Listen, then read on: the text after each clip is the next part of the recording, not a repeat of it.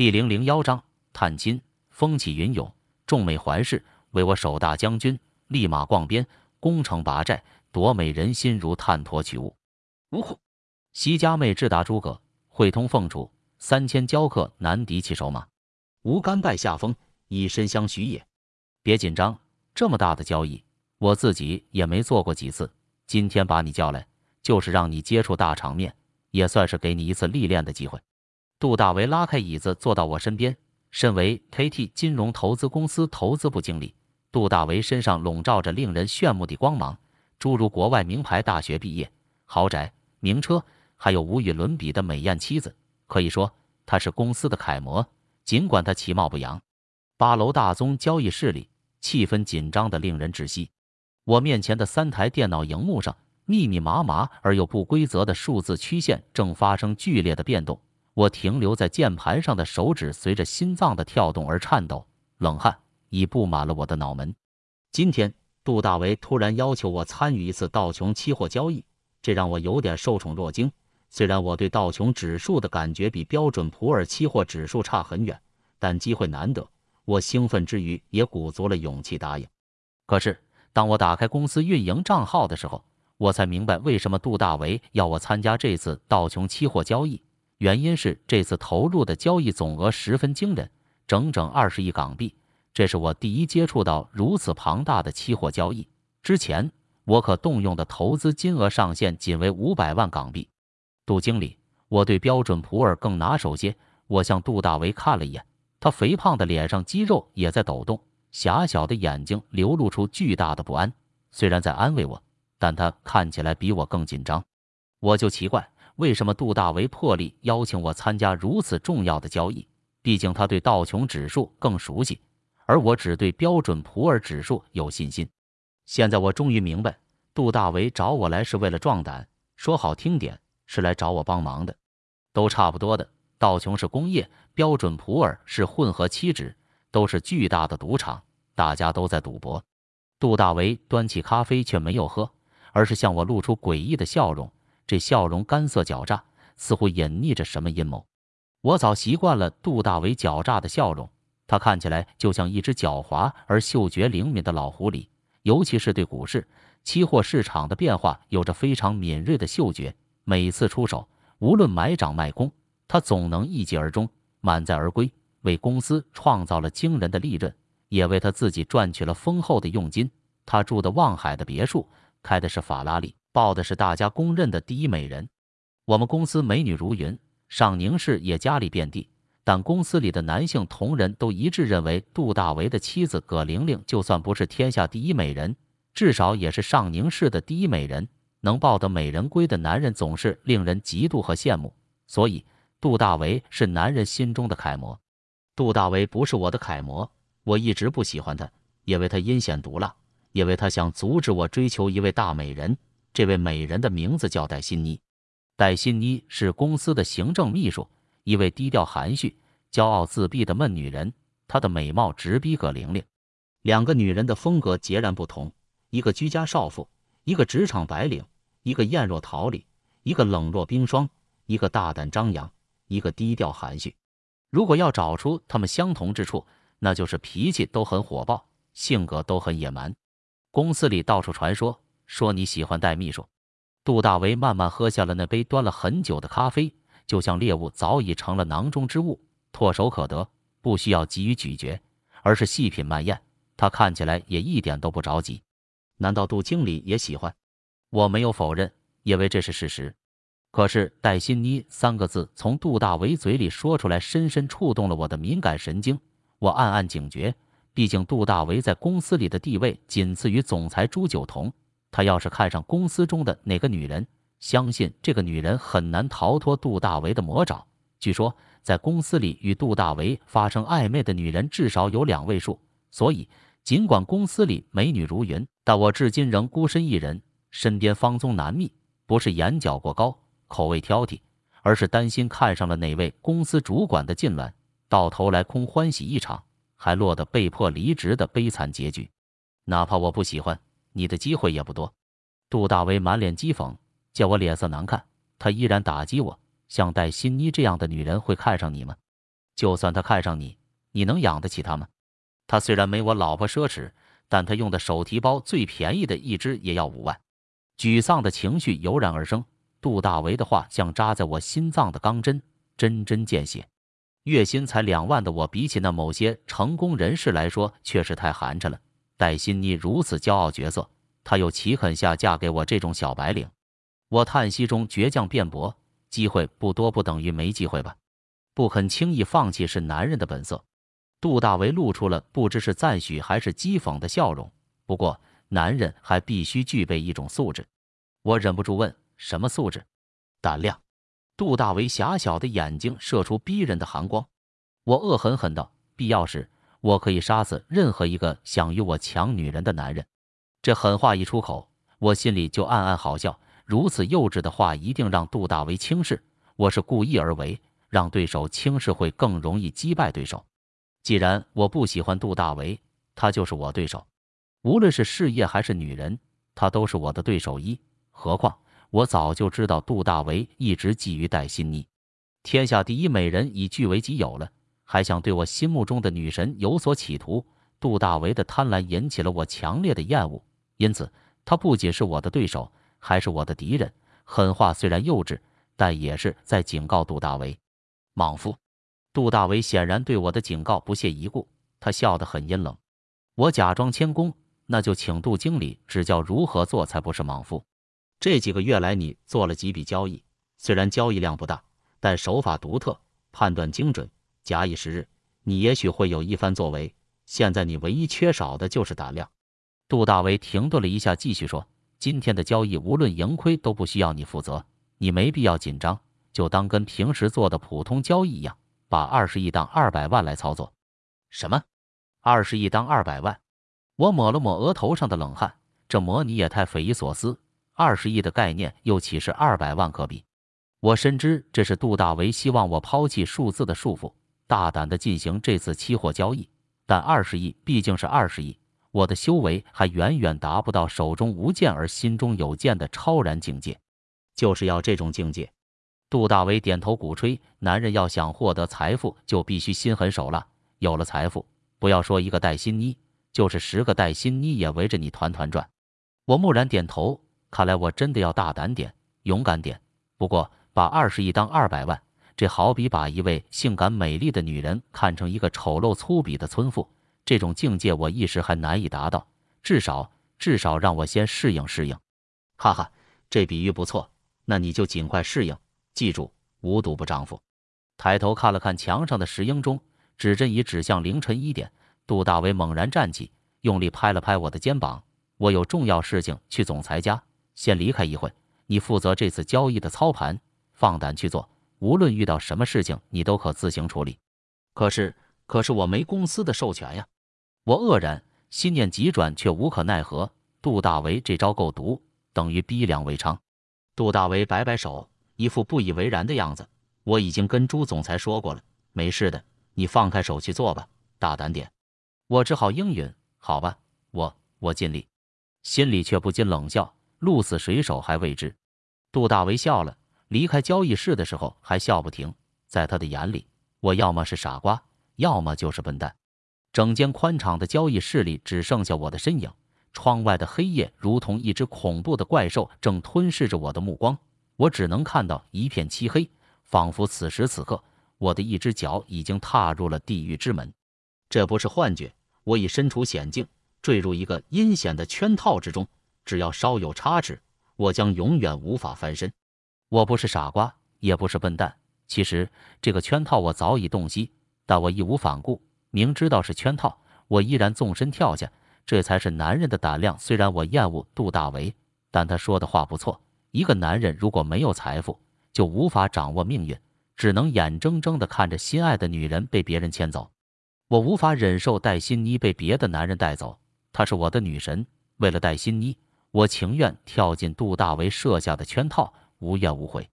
只是我这般满腔的爱意，是否能得到戴欣妮的感应呢？我望着漆黑的夜空苦笑，因为我甚至没有跟戴欣妮说过一句话。自从知道这次交易的数额后，我就肯定这是杜大为给我设好的圈套。诱饵当然是这次交易后的佣金。为公司盈利了当然没事，如果亏损了，我就成了背黑锅之人。公司里能背黑锅的人不少，但杜大为偏偏选择我，那绝对不是我运气差，而是我早成了杜大为要排挤的对象。谁叫我明目张胆的接近戴新妮？箭在弦上，不得不发。我已没有回头路。虽然道琼指数与标准普尔指数有很大的区别，但万变不离其宗。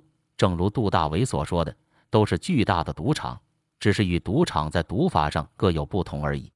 我深吸了一口气。为自己泡上了一杯浓浓的咖啡，重新回坐在电脑前，聚精会神地盯着显示荧幕，不放过曲线的任何波动。寂静的办公室里弥漫着紧张肃杀的气息，偶尔是快速的键盘敲击声。我敏锐地捕捉着一条又一条关键的信息，计算着一道又一道特殊的公式。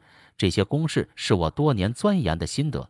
前段时间，我就是依靠这些公式，一次又一次逃避危险。一次又一次赢得利润，虽然利润不大，但成绩斐然，在公司内部引起了震动。季度会议上，我得到了公开的嘉奖，风头之剑完全盖过了杜大为升职的谣传，在 KT 蔓延开来，似乎前程锦绣。荣誉突然而至，令我有些飘飘然，对女神的追求也愈加大胆，三天两头往公司秘书处跑。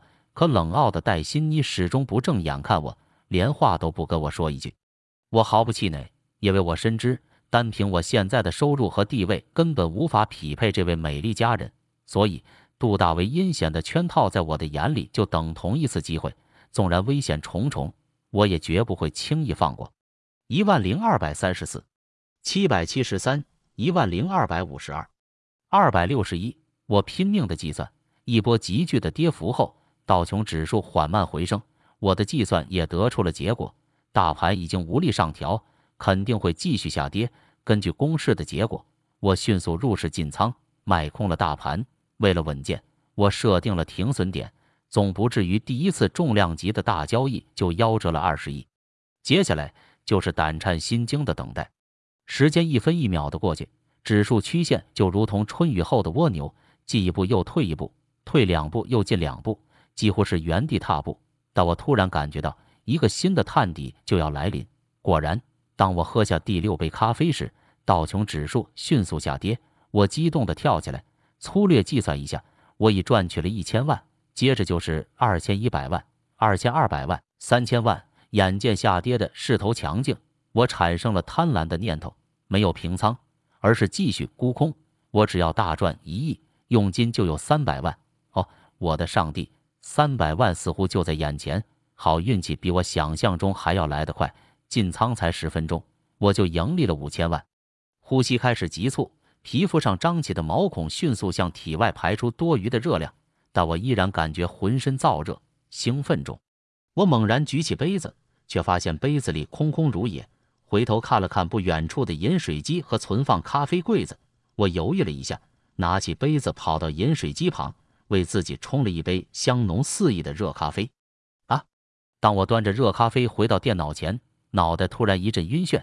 这短短的半分钟里，道琼指数又缓慢回升，竟然把我前面所赚到的利润几乎全部吃光。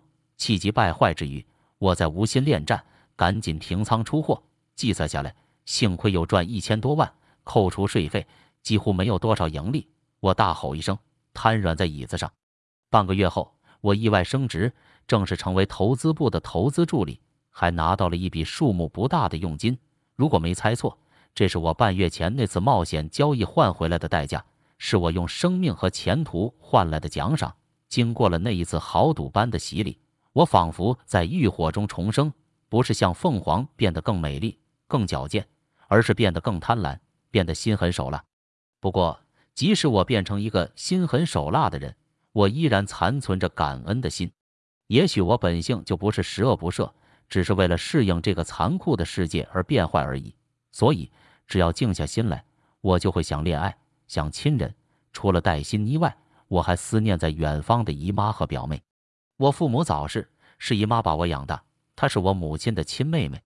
很奇怪，我没有母亲的相片。姨妈告诉我，她与我母亲长得几乎一模一样，所以我没有改口，仍然把姨妈当成母亲，称呼姨妈做妈妈。妈。母亲的身材也跟妈一样好吗？问这句话的时候，我才十五岁。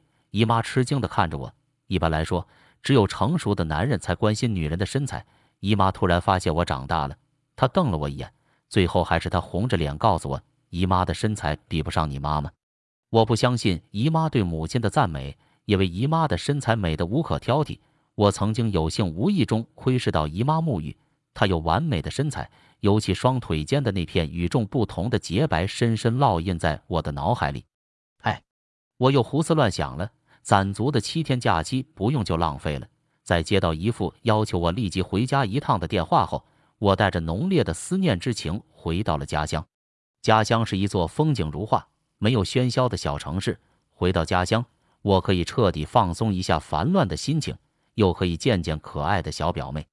记忆中，小表妹又瘦又干，与好看两字相去甚远，更别说是美女了。何况我特别喜欢成熟的女人。所以，对于小表妹，我从来没有非分之想，哪怕一丁点都没有。可是，我一直很纳闷，姨妈为何很不愿意黏人的表妹与我太过亲近。我曾经询问过姨妈，她要么不愿意回答，要么闪烁其词。我猜测，也许是姨妈对血缘的禁忌。离家两年回到家，家还是原来的家，路还是原来的路。也许两年时间太短，也许小城市变化太慢，家乡在这两年里几乎没有多大变化。可是有一个人变了，这个人就是我的表妹李香君。见到我表妹的那一刻，我想起了那句老话：“女大十八变。”真是小君。和姨父姨妈一通嘘寒问暖后，我瞪大了眼睛看着眼前一位亭亭玉立的少女，真不敢相信，这位长发飘飘的美少女就是我的表妹。哥，你的样子也太夸张了吧？我还还不是原来那样子，倒是哥两年不见，变得……啧啧，小军的声音从小就嗲。这句话最后的“啧啧”两字，让我记忆起了熟悉的声音。想不到我在表妹的眼里也发生了很大变化。什么叫啧啧呀？说说看，你哥变成什么样子了？我眯着眼睛，上下打量这个美若天仙的李香君。当然是变帅了，变成熟了，还变得有点坏坏的哟。小军咯咯娇笑，不停地拧着衣角。少女特有的羞涩和娇憨令我如沐甘霖。我假装拉黑脸，哥像坏人吗？还说不坏，有你这样盯着人家看的吗？怪怪的。小军叉着柳腰，一副不便倒我不罢休的样子。这又让我的记忆回到了以前那个熟悉的表妹。小军自小就爱和我顶嘴抬杠，无论大事小事，总喜欢和我辩论一番。那股执着劲，真的如电影《威龙闯天关》里的周星星。黑的能说白，白的能说成黑，估计死人也能说活过来。你变漂亮了个才看的吗？我内心不得不承认，刚才看小军的眼神有点暧昧，因为小军确实与以前大大不一样了。那么说，我以前很丑罗？小军的音量提高了几个分贝，不过那嗲嗲的声音听起来还是软软的、酥酥的。以前也不是很丑了，只是头发有点灰，皮肤有点黑，骨瘦如柴。对了。那是你满脸都是痘痘，痘痘的大小又不太一致，有大有小，有红有青，还有雀斑。突然，我发现小军的嘴角向下弯成了弧线，又大又圆的眼睛眯成了一条小缝，从这条小缝里射出了一道凌厉的寒光，仿佛是一支支要人命的利剑。察言观色不是我的强项，但小军脸色的变化，就算是笨蛋也能看出来。我已觉察到强烈的危险信号，所以赶紧闭嘴。可惜太迟了，漫天的红影飞扑而来。饭桌上，家常菜飘香，我伸出了各有两道抓痕的双手，向姨妈诉苦：“妈，你看看小军，样子变了，性格还是老样子。我看小军没变，你也没变，还是宠着小军。你这么大的块头，要不想给小军抓，他能抓上你吗？”姨妈目光如炬，白了我一眼后，给我碗里添加了几根四季豆。番茄肉末炒四季豆一直是我的最爱，姨妈果然记挂着，我心里一阵感动，禁不住看着美丽无比的姨妈。除了凤眼角上那淡淡的鱼尾纹外，四十三岁的姨妈与十五年前没什么两样，朴素的白衬衫，雪白的脖子，胀鼓的胸脯。妈，哥给我买了好多礼物，为了感谢他，我也给他夹菜，香喷喷的鸡屁股一枚哦。小军把一块像小山似的鸡屁股夹到我碗里。见我目瞪口呆，他促狭的大笑，一旁的姨父就苦了脸，因为鸡屁股才是姨父的最爱。小军，你哥最怕吃这东西，你还夹给他，真是的。姨妈也忍俊不禁，嗔骂娇笑中的小军。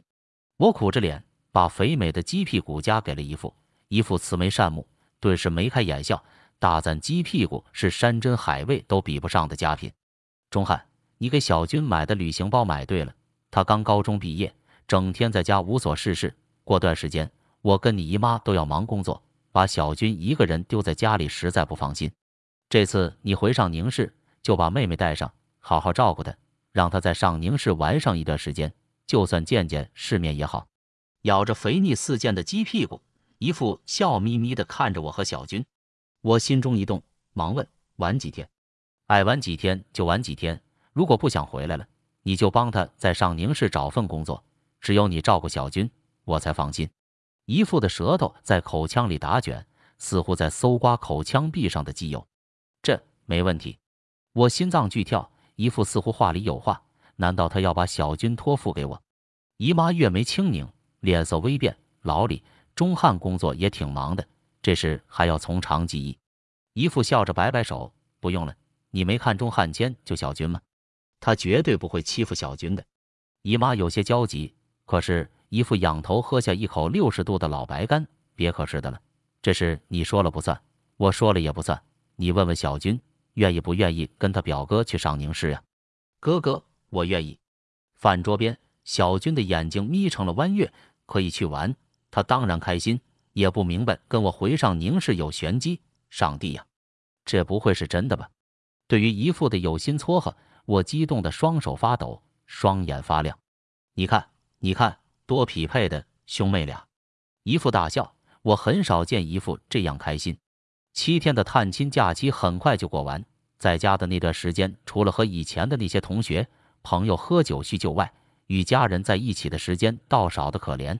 但我每时每刻都惦记着小军与我一同前往上宁市，变相嫁给我的事。直到小军和我一起坐上飞机，我才明白这一切只不过是一场幻梦而已。临上飞机前。